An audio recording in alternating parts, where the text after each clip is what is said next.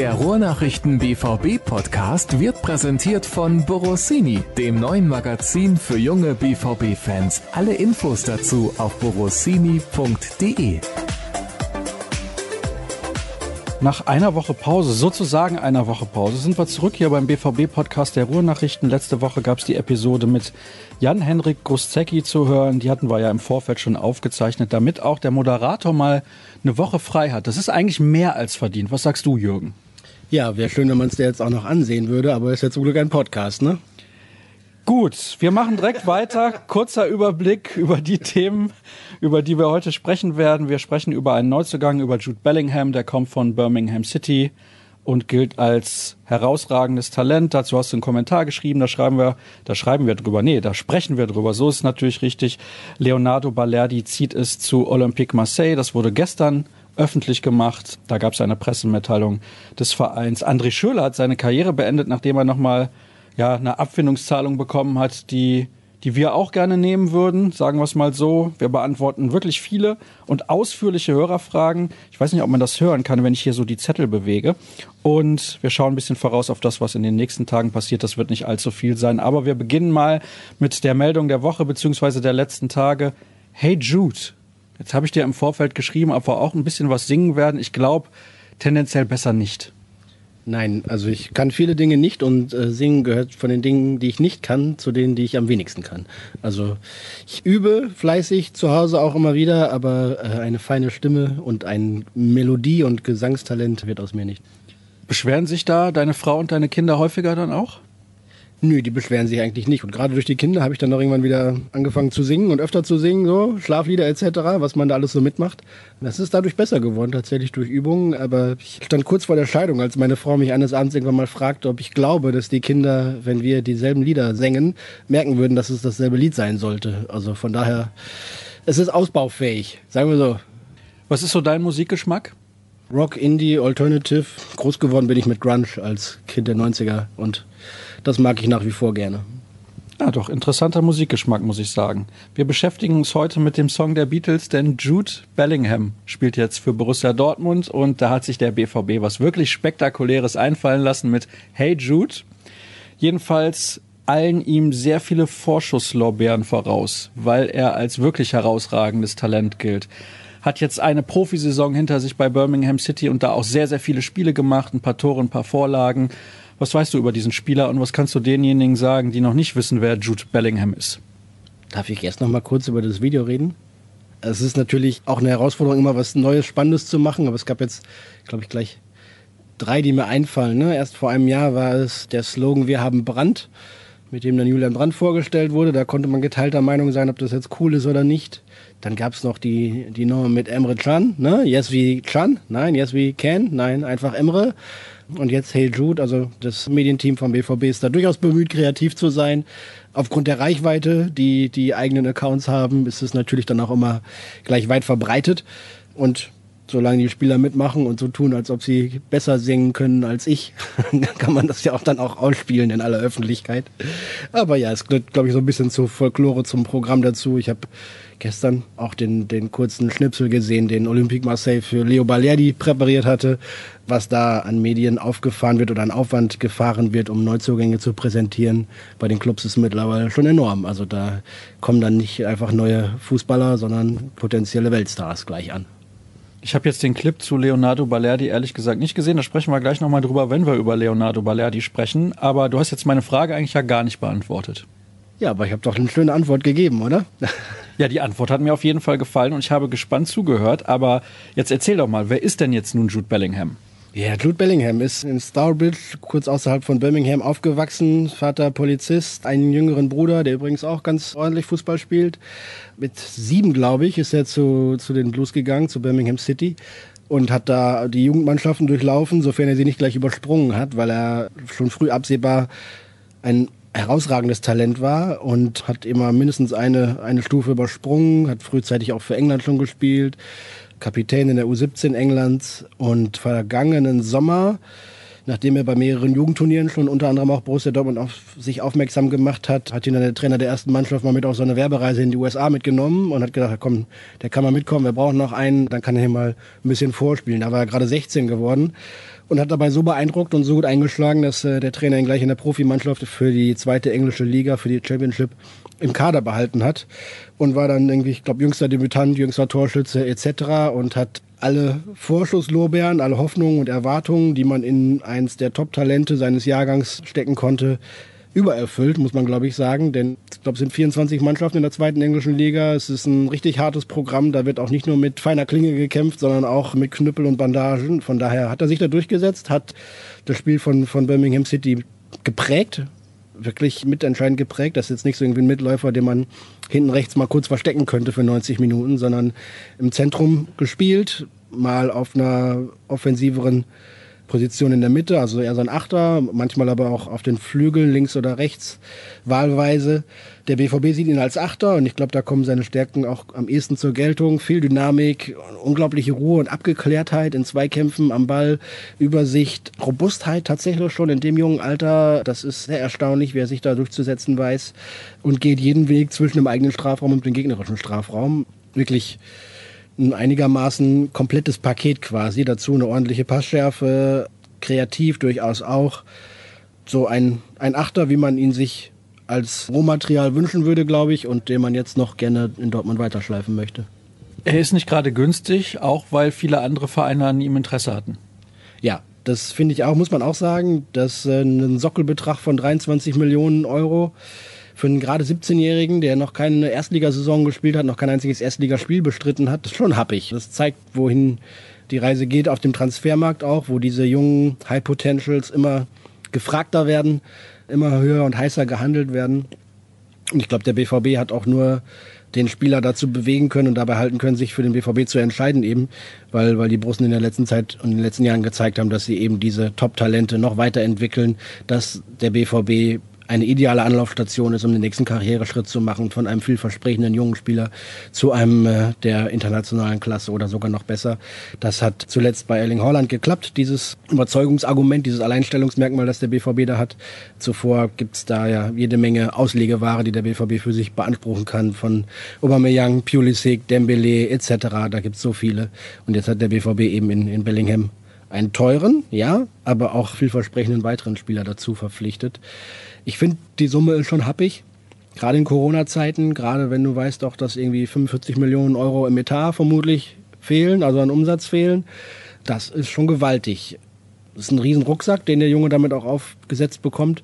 Aber die BVB Talentspäher, Scouts, sportlich Verantwortlichen haben den Spieler jetzt über so lange Zeit beobachtet, dass sie sich wohl absolut sicher zu sein scheinen, dass der sich auch in der Bundesliga durchsetzen wird und wir werden es dann bald sehen. Man könnte ja einfach auch sagen, wenn er sich nicht durchsetzt, kann man ihn immer noch für die gleiche Summe wieder nach England zurückverkaufen, wenn er irgendwie 21 ist. Ja, möglicherweise, ja. Die Gefahr, dass er die Erwartung gar nicht erfüllt, ist, glaube ich, gering. Ob er sich in Dortmund gegen natürlich auch hochgerätige Konkurrenz gleich von Anfang an so durchsetzen kann und so viele Spielanteile bekommt wie möglich oder wie er hofft, muss man abwarten. Aber klar, irgendwie auf die Insel geht es vielleicht in diesem Sommer ein bisschen günstiger, aber ansonsten in den kommenden Jahren vermute ich auch direkt wieder teurer zu. Von daher ist das Investment in diesen Spieler hoch. Das Risiko ist auch groß, glaube ich, weil er immer noch gerade erst 17 ist und man nicht weiß, wie er sich in der fremden Umgebung in einem anderen Land, in einer anderen Liga anpassen wird. Aber die Erwartungshaltung ist schon eindeutig so, dass er von Beginn an nicht irgendwie eine potenzielle Verstärkung ist, den man erstmal vielleicht in der U23 spielen lässt und oben mittrainieren lässt oder sonst was, sondern Jude Bellingham ist für den Profikader fest eingeplant, soll da seine Einsätze bekommen und von daher, ja, scheint die Sicherheit, da einen guten Griff getätigt zu haben, sehr groß zu sein. Und wenn man sich anguckt, dass wirklich quasi alle anderen Top-Clubs in Europa früher oder später auch mal an ihm dran waren und bis zuletzt auch geschachert haben, um ihn doch noch zu überzeugen, dorthin zu wechseln, dann können die BVB Scouts auch nicht so daneben gelegen haben. Du hast in deinem Kommentar aber geschrieben, dass er mit einem ordentlichen Rucksack nach Dortmund kommt. Wie sieht denn dieser Rucksack genau aus? Ja, der ist gerade 17, kommt in ein fremdes Land, kennt weder die Sprache, noch die Kultur, noch die Liga, noch die Art und Weise, Fußball zu spielen hier. War 23 Millionen teuer. Ich glaube, viel teure Transfers wird es, glaube ich, in dieser Bundesliga-Sommerpause nicht geben. ne, auf der Kaufenseite. Und ja, in seinem jungen Alter muss er das natürlich auch erstmal rechtfertigen. Wenn das nicht klappt, dann wird natürlich gerade bei so einem Transfer, den man mit, mit Vorsicht und mit Achtung betrachten muss, natürlich auch wieder schnell gemunkelt und kritisiert. Also die Fallhöhe ist natürlich für einen, für einen 16- oder jetzt 17-Jährigen relativ hoch, wenn er für so viel Geld gehandelt wird. 34 Spiele in der Liga, sechs in der Champions League, mindestens eins im Pokal heißt, Borussia Dortmund wird auf jeden Fall 41 Pflichtspiele haben in der kommenden Saison. Wenn wir jetzt mal diese Zahl als Maßstab nehmen, wenn er dann 25 macht, dann wäre das eine gute Auftaktsaison für ihn. Das wäre schon sehr gut, ja. Denn wenn man sich anschaut, auf wen er da trifft im Mittelfeld als Konkurrenz, da stehen Spieler wie Emre Can, Thomas Delaney, Axel Witzel, Julian Brandt, Moda Hut bereit und keiner von denen sagt freiwillig, du kannst meinen Platz haben. Das sind alles gestandene Spieler mit internationaler Erfahrung und da wird er sich auch erstmal daran abarbeiten müssen. Wir wechseln das Thema. Einer, der sich nicht mehr daran abarbeiten möchte, an der Situation, die es zumindest in der Defensive gibt, ist Leonardo Baller. Der ist auf Borussia Dortmund zugegangen und hat gesagt, ich möchte gerne den Verein wechseln, weil er keine Perspektive sah. Für mich ist das nachvollziehbar. Er hat so wenig Gelegenheiten bekommen, sich auszuzeichnen. Und dann hatte er dieses eine Spiel jetzt zuletzt gegen Hoffenheim, wo natürlich gar nichts lief, wo er auch grottenschlecht war, das muss man sagen, aber wo eigentlich alle wirklich schlecht gespielt haben. Also das finde ich auch, kann man da nicht zum Maßstab nehmen für ihn persönlich, ob das wirklich sein wahres Leistungspotenzial war oder nicht. Nachvollziehbar, dass er den Verein verlässt. Ja, für ihn auf jeden Fall die richtige Entscheidung und Olympique Marseille scheint auch ein Verein und ein Club auf einem Niveau zu sein, wo er sich nochmal ranarbeiten und versuchen kann und sollte. Er hat es, das muss man tatsächlich aber auch festhalten, nicht geschafft, sich an den europäischen oder den deutschen Fußball anzupassen. Er hat all diese Anlagen, die man in ihm gesehen hat, auch, auch gezeigt, aber eben nicht auf dem Niveau, in der Geschwindigkeit, bei dem Tempo, in der Enge des Spiels, wie, wie sie dann hier in Europa gefragt ist. Das hat in Argentinien gut funktioniert, bei Borussia Dortmund eben nicht. Er hat es anderthalb Jahre lang versuchen dürfen, hat viel Unterstützung bekommen, es hat nicht gepasst. Ob er dann genug Vertrauen, genug Rückendeckung bekommen hat oder auch nicht, das ist dann immer so eine Frage, wen man dazu darauf anspricht, hat aber sicherlich seine Chancen erhalten, hat sie nicht nutzen können. Und von daher ist es für ihn folgerichtig. Und für den BVB insofern auch kein Drama. Zwar war die Ablöse auch damals richtig hoch, 15,5 Millionen ungefähr, aber wenn er jetzt in Marseille beispielsweise einschlägt und die Franzosen die Kaufoption in etwas niedriger, aber vergleichbarer Höhe ziehen würden, dann hätte man immer noch kein Verlustgeschäft gemacht. Und das ist schon sehr ordentlich in diesem Bereich. Man kann nicht davon ausgehen, dass jeder Spieler, den man kauft, anschließend fünf Jahre später für das vier, fünf, sechsfache wieder weiterverkauft werden kann. Natürlich gibt es auch mal Spieler, die äh, eben die Erwartungen nicht erfüllen und an das Niveau dann nicht heranreichen. Das muss man immer auch einkalkulieren. Und wenn es dann Nullsummenspiele sind, ist immer noch für den Verein sportlich wie finanziell kein Schaden passiert. Jetzt musst du natürlich auch erzählen, was in diesem Video gezeigt wurde, was Olympique Marseille da vorbereitet hat für ihn, weil ich habe es nicht gesehen. Ja, auch da waren so ein paar Highlight-Clips, Schnipsel, die. Äh, aber nicht aus Dortmunder Zeiten. Ja, waren auch zwei, drei Dortmunder Szenen dabei, aber das war natürlich auch sehr überschaubar und dann haben sie ihn so ein bisschen montiert und zusammengepuzzelt. Das hatte so ein bisschen was von, von Terminator oder so. Auf jeden Fall sehr, sehr futuristisch und sehr extrovertiert, was eigentlich gar nicht so zu ihm passt, aber da haben wir schon ordentlich auf die Kacke gehauen. Also Balerdi kommt jetzt nicht irgendwie als glückloser Reservespieler von Borussia Dortmund dort an, sondern der soll da was machen und ich wünsche es ihm. Also ich kann kein schlechtes Wort über ihn verlieren, er war immer ein offener und aufgeweckter und zugänglicher Kerl und dass es dann ne, mit dem Spanischen und der deutschen Sprache nicht so einfach war für ihn, sich zu integrieren. Er dazu noch, klar, Familie hier hatte lange Zeit und sich dann nicht so einleben konnte vielleicht oder so integrieren konnte, wie das sonst möglich gewesen wäre oder nötig gewesen wäre. Gehört sicherlich auch zur Geschichte. Fußballerisch bringt er ganz viel mit. Ich wünsche ihm, dass er vielleicht in Frankreich dann den Durchbruch schafft. Gut, es gibt gleich noch Hörerfragen zu Leonardo Balerdi, deswegen wechseln wir das Thema und kommen zu André Schürle. Der hat seine Karriere beendet mit nicht mal 30 Jahren. Ich habe dazu auch bei Twitter was geschrieben, ist ja irgendwie schon irgendwie schon ein Armutszeugnis auch für die Branche Fußball, wenn so einer sagt, ich habe mit 29 Jahren keine Lust mehr. Weshalb? Naja, weil er auch in dem Interview mit den Kollegen vom Spiegel irgendwie gesagt hat, dass ihm das alles zu viel geworden ist, mehr oder weniger die Branche passt ihm nicht und so weiter und so fort. Und ja gut, ich meine, auf der anderen Seite kann man natürlich sagen, er hat von dieser Branche auch ordentlich profitiert, hat jetzt nochmal 2,5 Millionen Euro bekommen. Dafür hat Borussia Dortmund aber dann die Vertragsauflösung ergattert, möchte ich mal behaupten, für die Hälfte des Jahresgehaltes. Ja, was soll man dazu sagen? Ist wahrscheinlich, ja, oder ein Drittel, ist wahrscheinlich der vielleicht größte Transferflop in der Vereinsgeschichte von Borussia Dortmund. Für die 30 Millionen, die man damals bezahlt hat, hat man eigentlich fast gar nichts an Leistung zurückbekommen. Und das will ich jetzt nicht irgendwie so als Bewertung raushauen im Sinne von, der kann gar keinen Fußball spielen, aber es lief halt für ihn bei Borussia Dortmund nicht. Er war regelmäßig verletzt, dann war er noch zwei Jahre an andere Vereine ausgeliehen. Also Note 6. Ja, sportlich auf jeden Fall eine kolossale Enttäuschung. Da bin ich komplett bei dir. Der hat nie das erfüllen können, was man sich von ihm versprochen hatte. Ne? Das ging eigentlich schon in Leverkusen los damals, wo er hingewechselt war. Da sagte der damalige Trainer noch, boah, hoffentlich kriegen wir den schnell zu Chelsea verkauft, bevor die merken, dass er eigentlich nicht so stark ist, wie er scheint. Das hat geklappt, aber er ist trotzdem nicht so stark geworden, wie er schien. Auch in Chelsea nicht, auch in Fulham nicht, auch in Moskau nicht und beim BVB auch niemals. Es gab so diesen einen Moment, das war damals ein Tor zum 2 zu 2 gegen Real, glaube ich, in der Champions League, wo man gedacht hatte, komm, das kann doch jetzt die Initialzündung sein. Jetzt musste doch mal endlich das abrufen, was er eigentlich kann. Hat aber nicht geklappt. Schöler hat sehr gut gelebt und sehr profitiert von der Fußballbranche. Dass er nicht immer mit allem einverstanden war, hat er aber auch schon häufiger durchklingen lassen. Also ist schon einer der reflektierteren Spieler, der eben auch sieht, dass es ein Leben außerhalb des Profifußballs oder des Profisports gab und gibt. Dass er für sich diese Entscheidung gefunden hat, hat natürlich zum einen mit einer wenig verlockenden sportlichen Perspektive zu tun. In Dortmund hätte er keine gehabt. Ich glaube, die Clubs, die sich für ihn interessiert hätten, hätten ihm da auch nicht mehr richtig heiß gemacht auf das, was da vor ihm lag. Und dann ist es ja auch legitim zu sagen, nee, danke, das war's. Also wohl dem, der das selber entscheiden kann und nicht durch eine Verletzung oder Entscheidungen von anderen da vor das Karriereende gestellt wird. Von daher, ja, hat er, glaube ich, genug Geld gesammelt in den vergangenen Jahren, um sich ein schönes Leben zu machen. Das wünsche ich ihm, seiner Frau und dem Kind. Und dann ist das Kapitel beim BVB beendet. Für die BVB sicherlich zusammen mit Mario Götze. Ne? Die kam ja kamen ja nicht zusammen, haben Ablöse gekostet, ordentliches Gehalt kassiert und der BVB hat da mal eine schöne neunstellige Summe, wenn man es sportlich ganz hart runterbricht, einigermaßen in den Sand gesetzt. Vor vier Jahren sah das aus wie der BVB holt gestandene Nationalspieler und greift mal richtig an, aber weder Götze noch Schürle haben es geschafft, beim BVB auch so durchzustarten, wie man sich das erhofft hat. Ich bin ja bekannt für meine steilen Thesen. Mhm wie wäre der denn als Backup-Stürmer gewesen? Weil in der Rolle als Neuner tatsächlich, ich fand ihn ja immer relativ abschlussstark, wenn er in diesen Abschlusssituationen war. Wäre das gar keine Option gewesen, ihn da mal dauerhaft auszuprobieren?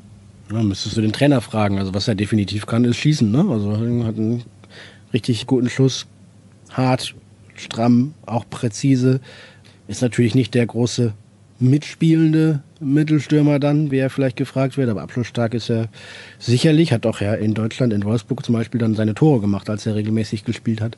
Das kann schon sein, aber offenbar hat der Trainer das Potenzial in ihm nicht gesehen. Und wir haben eben schon über die äh, finanziellen Auswirkungen der Corona-Krise geredet, wenn man dann vielleicht auf einen Schlag fünf Millionen Gehalt sparen kann, dann hat der BVB da sicherlich diese Offerte. Ich weiß jetzt gar nicht, von wem sie ausgegangen ist. Ich glaube, der Spieler hat gesagt, ich möchte nicht mehr unbedingt. Und der Club hat gesagt, hurra eingespart, fünf Millionen weniger auf der Liste ist schon ein gewaltiges Wort in diesen Tagen, wenn man da sehen muss, dass man seine Euros zusammenbekommt. Aber offensichtlich war die sportliche Bewertung bei André Schürle nicht so, dass man sich von ihm irgendwas noch versprochen hat. Naja, wenn dann auch die Motivation des Spielers fehlt, dann wird es natürlich auch schwer, ist ja ganz klar. Wir kommen zu den Hörerfragen und das sind einige, ich habe es ja eben schon gesagt, und auch lange. Deswegen muss ich mal genau draufschauen und lese einfach mal vor. Andreas schreibt, warum hat man einen solch unausgeglichenen Kader? Nur drei gelernte Innenverteidiger, ein Überangebot an zentralen Mittelfeldspielern, nur ein Flügelspieler, der eins gegen eins Qualitäten mitbringt und vermutlich noch geht und das Unverständlichste, nur ein Stürmer. Wenn man oben mitspielen will, braucht es dribbelstarke Flügelspieler. Davor haben gegnerische Abwehrreihen Respekt. Weil man gegen Einzelaktionen gruppentaktisch noch so gut verteidigen kann, ist der 1 gegen 1 Spieler gut, wird er irgendwann mal durchkommen. Unter anderem davor haben die Gegner von Bayern großen Respekt. Die sind ballsicher und haben brandgefährliche 1 gegen 1 Spieler. Dann das Problem Stürmer. Warum holt man nicht einen Spieler, der wenigstens gelernter Stürmer ist? Gibt genug gute Backup-Spieler. Ein Max Kruse zum Beispiel würde sich sicherlich auf die Bank hinter Haaland setzen, da bin ich übrigens nicht so sicher, wäre dann aber im entscheidenden Moment als gelernter Stürmer zur Stelle, dazu seine Siegermentalität. Aber es gibt auch noch andere Stürmer, die man sich leisten könnte. Warum macht man den jährlichen Fehler, nur mit einem gelernten Stürmer in die Saison gehen zu wollen? Dann Bellingham. Riesiges Talent muss man wohl holen, wenn das geht, aber auch er ist zentraler Mittelfeldspieler. Favre setzt nicht mal Brandt dort konstant ein, obwohl er dort spielen muss. Wo sollen die ganzen zentralen Mittelfeldspieler hin? Der Kader ist einfach unausgeglichen. Es wird gekauft, was man kriegen kann, egal ob es zu 100 Prozent passt oder nicht.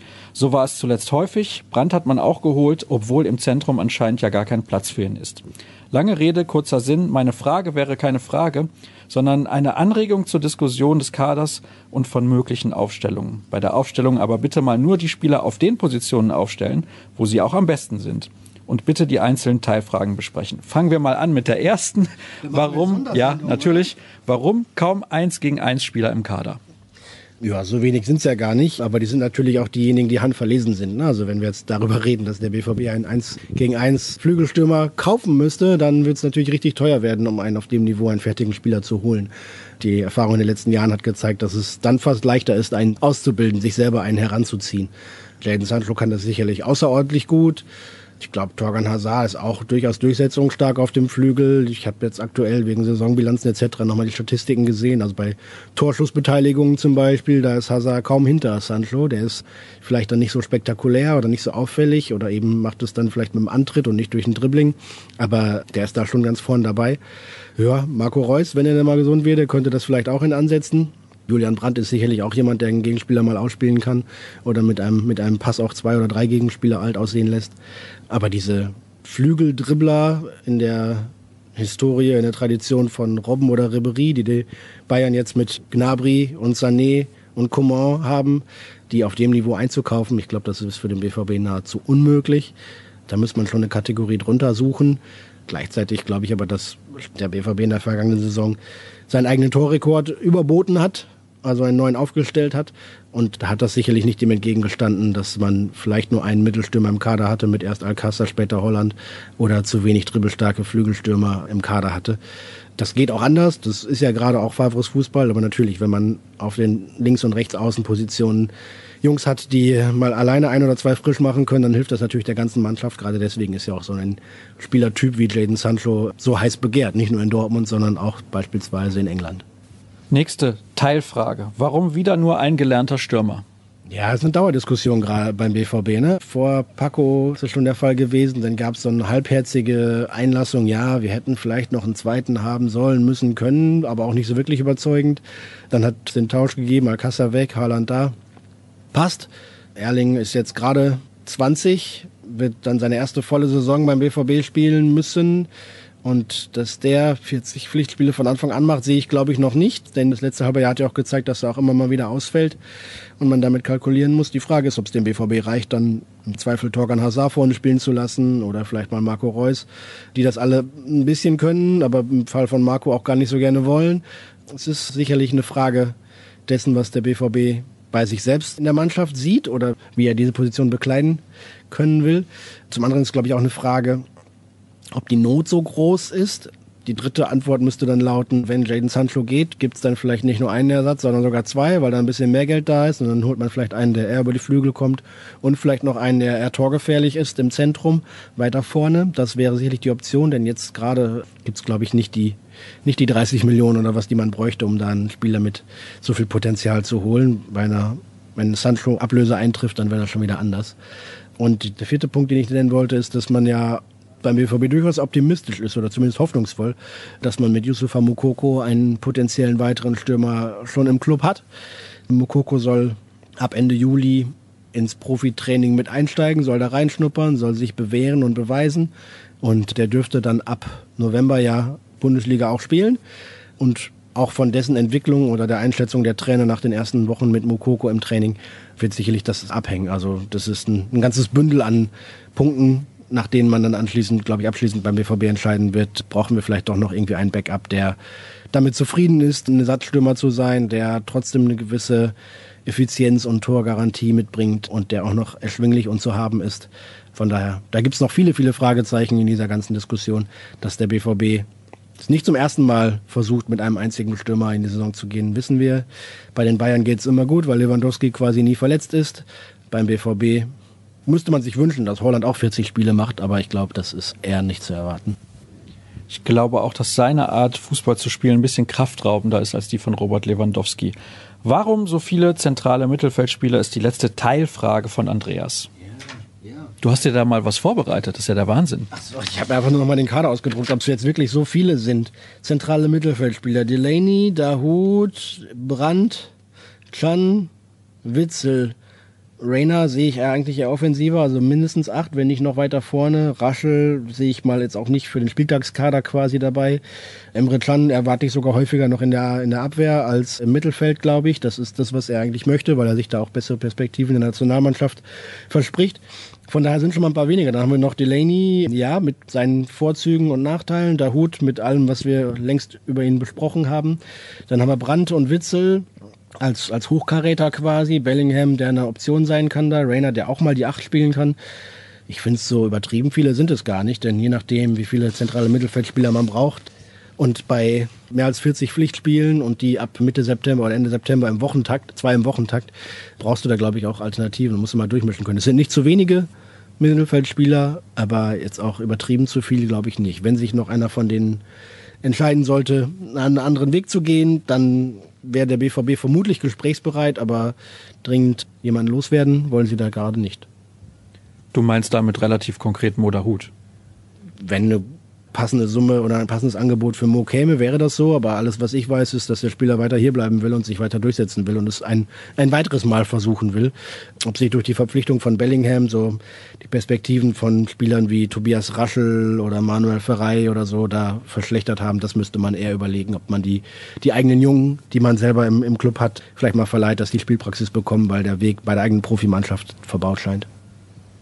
Die nächste Frage kommt von einem anderen Hörer, von André. Wie steht's in der Causa Sancho? Was gibt's Neues? Und da ist ganz entscheidend, qualifiziert sich Manchester United als angeblicher Aspirant Nummer eins auf eine Verpflichtung von Jaden Sancho für die Champions League. Das sieht einigermaßen gut aus im Moment. Und da ist dann die Frage, machen Sie ernst und legen die 130 Millionen Euro, die der BVB gerne hätte, wirklich auf den Tisch? Ja, genau. Also die glaube, die ersten Ideen, Standpunkte sind da ausgetauscht. United hat selber in der Hand, sich für die Champions League zu qualifizieren. Das wird sicherlich bei denen auf der Einnahmenseite und dementsprechend auch für einen möglichen Transfer mit entscheidend sein. 120 Millionen, ich glaube, da gibt der BVB wenig Rabatt. Da gibt es dann vielleicht nochmal eine Idee, wie man das mit Ratenzahlung verändern kann. Das ist ja. Also reden wir jetzt über 120 oder 130? 120. 120. United will die natürlich auf keinen Fall zahlen. Die Frage ist, wer sich da irgendwie auf wen zubewegt. Ich glaube, nach allem, was ich höre und zwischen den Zeilen, die dann nicht erscheinen oder die zwischen den Sätzen, die dann nicht zitiert werden dürfen, raushöre, ist, dass Jaden Sancho durchaus gerne in die Premier League zurückgehen würde, weil das eben seine Heimat ist, weil er sich da erhofft, noch, noch größer rauszukommen, sich noch besser beweisen zu können.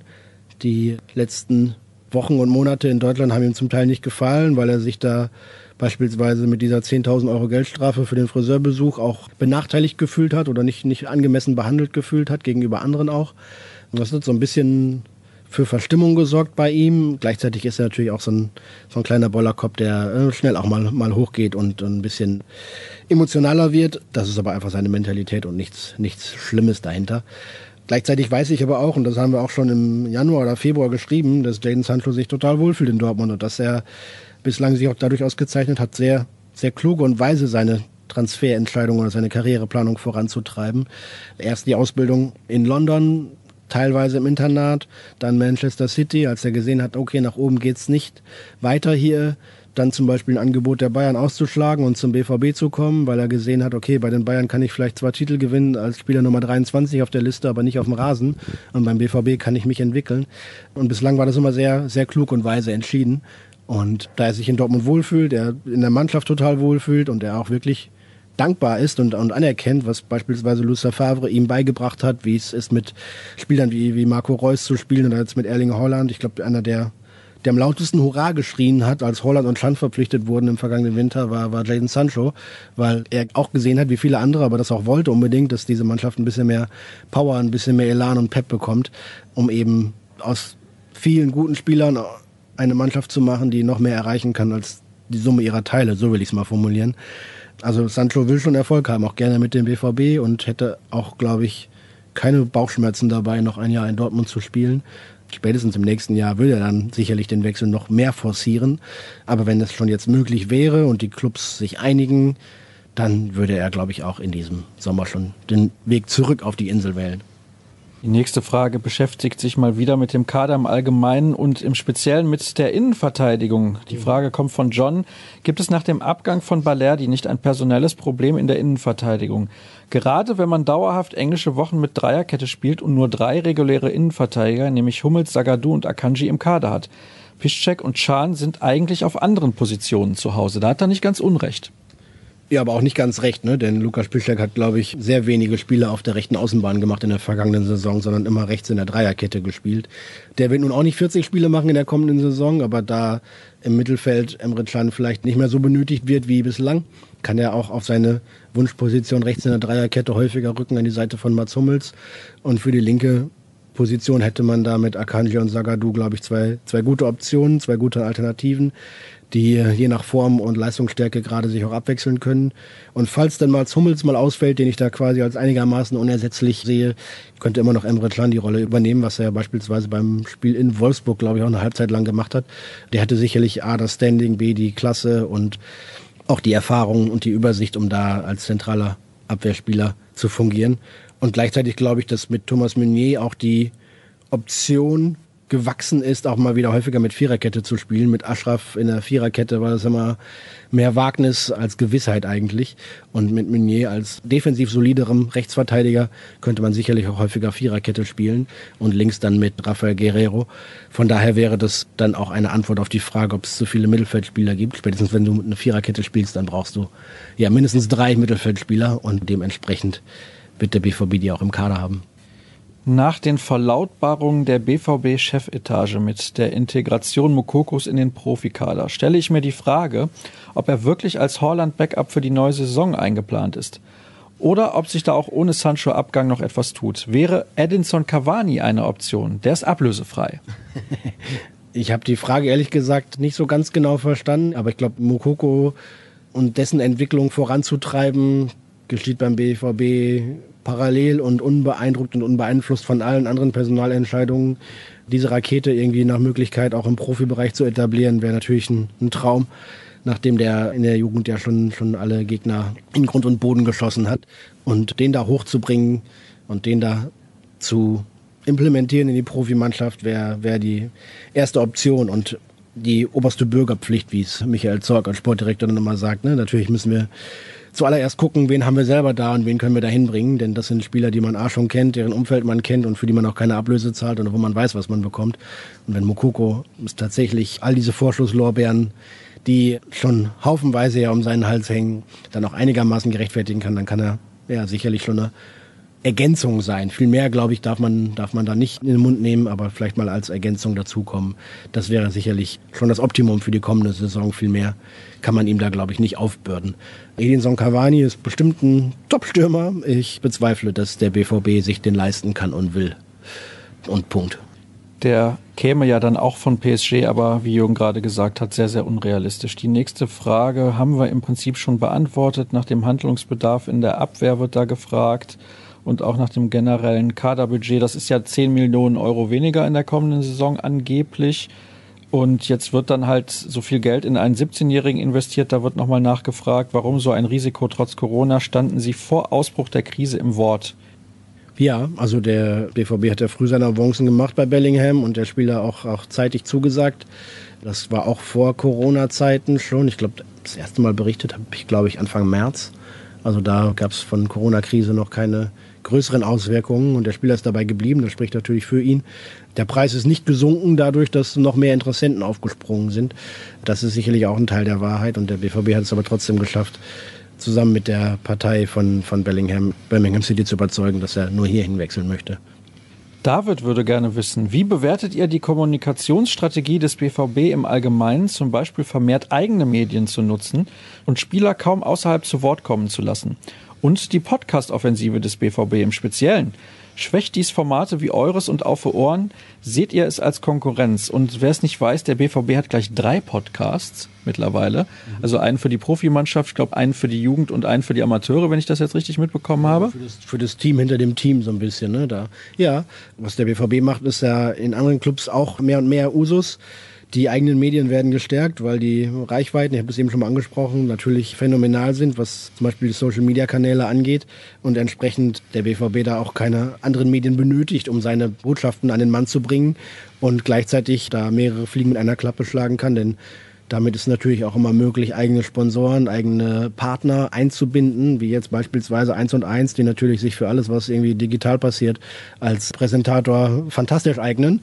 Von daher baut der BVB seine eigenen Medien weiter aus, macht mehr Podcasts. Das TV-Team, glaube ich, wird auch nochmal gestärkt und soll noch mehr übernehmen. Der BVB bietet auch an seinen Partnern, dass er auch die Produktion von deren Werbeinhalten selber übernimmt. Sprich, der BVB bietet Sponsor XY, ich sag mal, keine Ahnung, Melita an, ihr kriegt hier das und das Paket und wir liefern euch auch gleichzeitig hier die Inhalte mit den Spielern etc.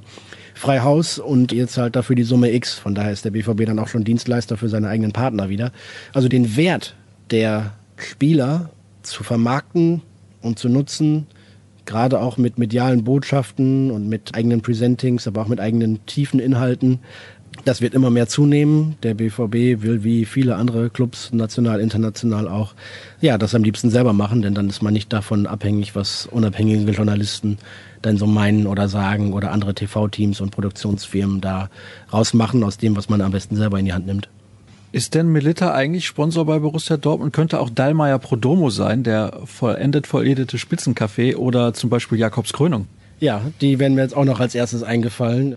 Ich würde mir ja wünschen, dass es ein Kaffeehersteller ist, der Fairtrade und GEPA-Siegel hat, aber ich glaube, das ist in diesem Fall nicht so.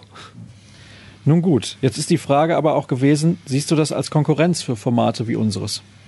Für das, was wir beide hier machen? Ja, ich meine, wir sind eigentlich konkurrenzlos.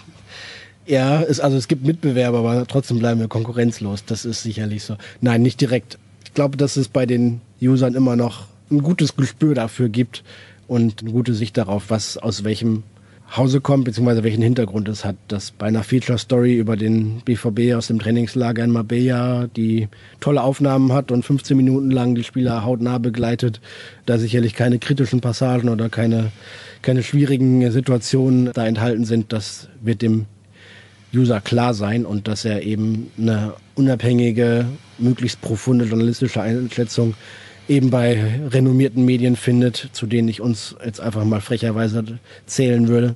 Das dürfte eigentlich bekannt sein. Die Hörer sind heute etwas kritisch. Maximilian schreibt, fandet ihr die Social-Media-Kampagne des BVB zur Verpflichtung von Bellingham auch so dämlich? Erinnerte mich an Udo Jürgens mit der Nationalmannschaft. Finde es übertrieben, für Jugendspieler so einen Wirbel zu machen. Also das ist ja nicht irgendein Jugendspieler, das muss man auch dazu sagen, sondern der rutscht direkt in den Profikader von Borussia Dortmund und wird nicht noch irgendwie bei der U19 mit dabei sein oder bei den Amateuren. Deswegen glaube ich, kann man ihn nicht als Jugendspieler einordnen, obwohl er das vom Alter eigentlich noch ist. Udo Jürgens und die Nationalmannschaft, also wir können doch ruhig mal über einen Brenner fahren, oder nicht? Ich war kürzlich auf dem Brenner, tatsächlich muss man Mautgebühr bezahlen und sowas da. Schlimm, schlimm, schlimm. Ja, ich habe das ja eben ein bisschen angesprochen. Ne? Ich glaube, in diesem Fall kann man sich sicherlich darüber streiten, ob man das gelungen fand oder nicht. Ich will mich da mit meinem eigenen Urteil gerade mal zurückhalten. Aber die Zielrichtung ist natürlich klar, ne? denn das diesen Transfer, diese Verpflichtung, wie bei anderen auch, wie bei Vertragsverlängerungen beispielsweise auch, wo das inzwischen ja auch gemacht wird, das auch mit einem entsprechenden Kick auch in den sozialen Netzwerken zu verbreiten, um dafür die Aufmerksamkeit zu generieren, die eigenen Botschaften abzusetzen und im Zweifel auch noch Partner unterzubringen, ist natürlich beim BVB gestiegen. Wir sprechen gleich dann noch darüber, was du am Brenner bzw. dahinter gemacht hast. Ja. In unserem abschließenden Teil der Sendung bleiben aber zunächst bei den Hörerfragen. Dustin schreibt, mich würde interessieren, ob Tobi Raschel noch in den Kader passt. Schreitet seine allgemeine Entwicklung ausreichend schnell voran? In der Vorbereitung zur letzten Saison hat er mir sehr imponiert und nicht nur ihm. Ja, aber ich habe es eben angerissen. Ne? Gerade für ihn wird es zum Beispiel ja auch mit so einer Verpflichtung von, von Bellingham schwieriger, denn das ist ja quasi exakt seine Position. Ich glaube, Tobi ist froh gewesen, dass er sein Profidebüt jetzt noch feiern konnte. Endlich, auch wenn es bei den Rahmenbedingungen und den Umständen beim 0 zu 4 gegen Hoffenheim nicht so wirklich cool war. Aber er stand auf dem Platz und ich glaube, das ist das, was er sich von dieser Saison erhofft hat, dass es dann am 34. Spieltag, als es um wenig ging, erst passiert ist, lag an verschiedenen Dingen. Die Frage, die er sich gestellt hat und stellen muss, ist, gibt es in Dortmund die Chance auf mehr Einsätze? Ich würde sagen, durch die Verpflichtung spätestens von Bellingham und ohne weiteren Abgang im Zentrum sind die Chancen nicht gestiegen, sondern eher sogar noch gesunken. Die Frage, die sich anschließt, ist, was tut ihm gut? Die Antwort muss lauten Spielpraxis. Kann er die in Dortmund nicht bekommen oder maximal in der Regionalliga in der U23, dann sollte er mal gucken, dass er sich woanders Spielpraxis abholt, Einsatzminuten bekommt. Gleichzeitig ist er aber auch, und das finde ich durchaus beeindruckend, so clever und immer auch so reflektiert, dass er gesagt hat, ich weiß, dass es bei ganz wenigen nur so mit dem, mit dem Fingerschnipsen geht und die da so reinrauschen. Ich muss auch Geduld haben. Die hat er jetzt bewiesen. Die Frage ist, wie lange seine Geduld reicht oder wie lange es auch gut wäre, dass er Geduld hat. Noch eine komplette Saison weitgehend auf der Bank zu sitzen und nur von Training zu zehren, das wäre, glaube ich, zu wenig. Von daher ja, muss er seine Situation bewerten und das wird er tun, gemeinsam auch mit der, mit der sportlichen Leitung, mit der er sich gut steht. Und dann werden wir schauen, wie es bei ihm weitergeht. Aber ich teile die Einschätzung, dass er ganz viel drauf hat, aber eben einiges auch nicht kann. Und von daher müssen wir mal schauen. Ich weiß nicht, ob ihr das hört. Im Hintergrund wird gebohrt. Das sind die Arbeiten an Jürgens Geldtresor, weil das Gehalt nicht mehr reinpasst, was die Ruhrnachrichten ihm regelmäßig überweisen. Die nächste Frage ist von René. Was ist dran an der Geschichte, wenn Pavlenka nach Berlin wechselt, dass Hitz der Wunschtransfer von Werder ist? Habt ihr davon was gehört? Ja, in dieser Sekunde, glaube ich, muss ich mal nachgehen. Ich weiß gar nicht, woher das Gerücht kommt. Pavlenka in Bremen, das ist doch eigentlich ein Held in Bremen, war aber jetzt zuletzt nicht so überzeugend in dieser Saison, aber schon einer, auf den die Mannschaft baut. Ne? Ich weiß nicht, wie der intern gesehen und, und geschätzt und gehandelt wird. Hertha hat mit Jahrstein ja einen soliden Keeper, gut, solide bis, bis besser. Und Hitz nach Bremen dann? Keine Ahnung, musste ich mir erstmal durch den Kopf gehen lassen tatsächlich. Ich habe davon noch nichts gehört. Ich weiß, dass Marvin Hitz noch bis Ende der jetzt kommenden Saison einen Vertrag hat bei Borussia Dortmund und hier als sehr loyale und sehr zuverlässige Nummer 1b hochgeschätzt wird.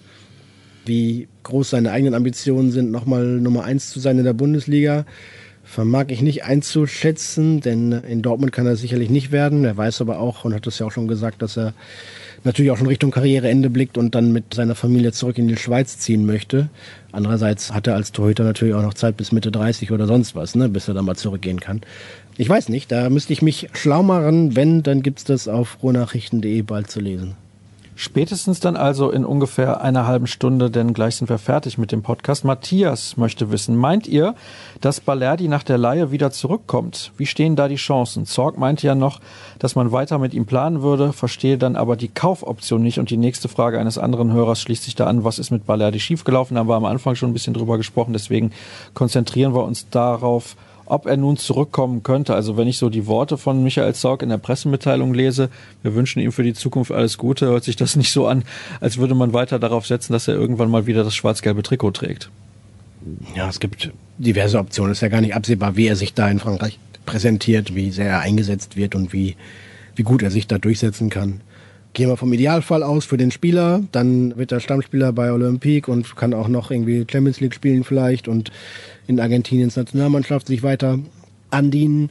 Dann kassiert der BVB vielleicht am Ende der Saison die in der Kaufoption hinterlegte Summe von vielleicht 14 Millionen Euro, hätte im Endeffekt quasi eine schwarze Null gehabt mit ihm und das wäre immer noch in Ordnung. Wenn es nicht läuft, steht man im nächsten Sommer wieder vor dem Problem, was man mit ihm macht oder warum er nicht weitergekommen ist und wie es weitergehen könnte. Aber die Chance oder die Wahrscheinlichkeit, dass er sich in Europa jetzt endlich durchsetzen kann und Fuß fasst, steigt natürlich mit einem Wechsel oder mit einer Leihe gerade nochmal deutlich, weil es beim BVB eben nicht so rosig aussah. Die Wahrscheinlichkeit, dass wir ihn in Dortmund wiedersehen, halte ich gerade für relativ gering. Zwei Fragen gibt's dann noch. Ist eine Rückkehr zum 4-3-3 realistisch? Im Mittelfeld können Brandt, Witzel und Schahn spielen. Dazu hätte man noch Delaney und Bellingham. Allgemein stehen wir meiner Meinung nach etwas zu tief und waren stark von Hakimi oder Guerrero abhängig, was das Erarbeiten von Chancen anging. Ja, das ist fast eine zweigeteilte Frage. Ja, ich glaube, 4-3-3 steht mehr denn je wieder auch auf dem Zettel, weil man eben vielleicht noch mehr Spieler dazu hat, die das auch umsetzen können. Weil auch Erling Holland nicht vorne allein gelassen werden darf quasi. Der braucht natürlich auch Zulieferung. Man hat einen Rechtsverteidiger, der das auch defensiv solide machen kann. Ja, von daher steigen die Chancen, gerade wenn man mit, mit Rainer noch so einen Achter, Zehner dazu hat, ne, und mit Brandt oder Reus, die auf so einer offensiveren Mittelfeldposition in verschiedener Ausprägung auch gut zum Zuge kämen. Von daher gibt es Material auf jeden Fall das 4-3-3 her. Viererkette ist das, was Lucien Favre eigentlich bevorzugt. Die Mannschaft hat sich zuletzt mit der Fünferkette eben deutlich wohler gefühlt, was aber auch eben an Spielern und Spielertypen lag. Das zu tief stehen war das zweite, ne? Und die, ja, die Abhängigkeit, na klar, von ein Spieler wie Ashraf Hakimi als Rechtsverteidiger permanent die meisten Sprints abreißt pro Spiel in der Mannschaft, dann wird das natürlich eine Lücke reißen. Ne? Denn wenn er irgendwie im Schnitt auch, glaube auf 36 Sprints pro Spiel kommt und mit die meisten Torschlussvorlagen von links und rechts kommen beim BVB von der Seite, dann wird er eine große Lücke reißen. Das darf man von Meunier sicherlich nicht erwarten, auch von Matteo Morey nicht. Da wird sich das Spiel schon ein bisschen verändern müssen in der Anlage. Die Frage ist, wie gut das dann aussehen wird und ob es vielleicht durch grundsätzliche spieltaktische Überlegungen auch möglich ist, das anders aufzufangen. Wir haben noch ein Gerücht und zwar ist was daran an dem Gerücht mit Ben Godfrey. Er neben Hummels und der Laden ist hinten dicht. Ben Godfrey ist ein junger Innenverteidiger von Norwich City, die schon aus der Premier League abgestiegen sind mit Trainer Daniel Farke, übrigens ehemaliger Trainer der Amateure von Borussia Dortmund. Ja, wenn Daniel Farke sagt, das ist ein super Innenverteidiger, dann würde ich da erstmal drauf zählen. Aber ich, wie gesagt, ich glaube, dass der BVB keinen großen Handlungsbedarf sieht in der zentralen Innenverteidigung mit Hummels, Akanji, Sagadu plus Chan Piszczek hat man da genug Optionen für Dreier- oder auch Viererkette. Das sollte eigentlich ausreichen, auch wenn die Saison eng getaktet wird, viele englische Wochen anstehen. Glaube ich nicht, dass es auf dieser Position irgendwie zu eng wird. Und andererseits gibt es ja noch bis Anfang Oktober die Möglichkeit zu reagieren auf dem Transfermarkt. Von daher wird es erstmal, glaube ich, mit diesen Verteidigern in die Saison hineingehen und wenn sich dann kurzfristig noch was ergeben muss, dann wird auch das möglich sein. Der Kollege Sascha Klaverkamp ist nach Tirol in den Urlaub gefahren, war natürlich da jetzt auf der Alm, hat Knödel gegessen und so weiter und so fort. Du warst in Südtirol, da ist man auch oft, nee, du warst gar nicht in Südtirol, aber du bist über den Brenner gefahren, da fährt man automatisch nach Südtirol. Also das wäre jetzt eine Lüge, wenn du was anderes sagen würdest. Nee, soweit war ich tatsächlich nicht. Ich war nur ganz kurz auf dem Brenner. Ich war auch in Tirol und haben einen Tag einen Ausflug zum Klettersteig in, ins Stubaital gemacht und dann musste ich quasi für fünf Kilometer über den Brenner fahren und habe meinen Jungs nochmal vorgesungen, was da schon früher schlecht geklungen hat wir sind wieder beim Singen. Von daher war ich kurz auf dem Brenner und habe auch denen sowas vorgesungen, kannten sie aber alles nicht und fanden es auch nicht spannend, aber der Ausflug in Stubaital war wunderschön. Sehr gut, dass du deine Kinder schon jung erziehst, was Höhenangst angeht, denn wer mal über die Europabrücke gefahren ist, weiß, da geht's relativ tief runter. Ich habe da immer so Probleme. Ja, aber die sind auch irgendwie da auf zweieinhalbtausend Meter am Berg fleißig rauf und runter gekraxelt und haben sich abgeseilt und sind hochgeklettert. Die haben da keinerlei Manschetten. Da bin ich dann tatsächlich irgendwann derjenige, der dann nochmal runterguckt und sich überlegt, nee, runtergucken ist ja Quatsch. Guck lieber nach vorne und nach oben. Und genau das machen wir jetzt auch. Wir gucken nach vorne. Fantastisch, Jürgen, wie abgesprochen. Es hätte schlechter kaum sein können. Nee, Spaß beiseite. Was passiert denn jetzt in den nächsten Tagen rund um Borussia Dortmund? Urlaub ist vorbei für die meisten. Nächste Woche kommt der Chef auch wieder. Ja, ja was passiert in den nächsten Tagen? Bald geht das Training schon wieder los. Das ist der Wahnsinn.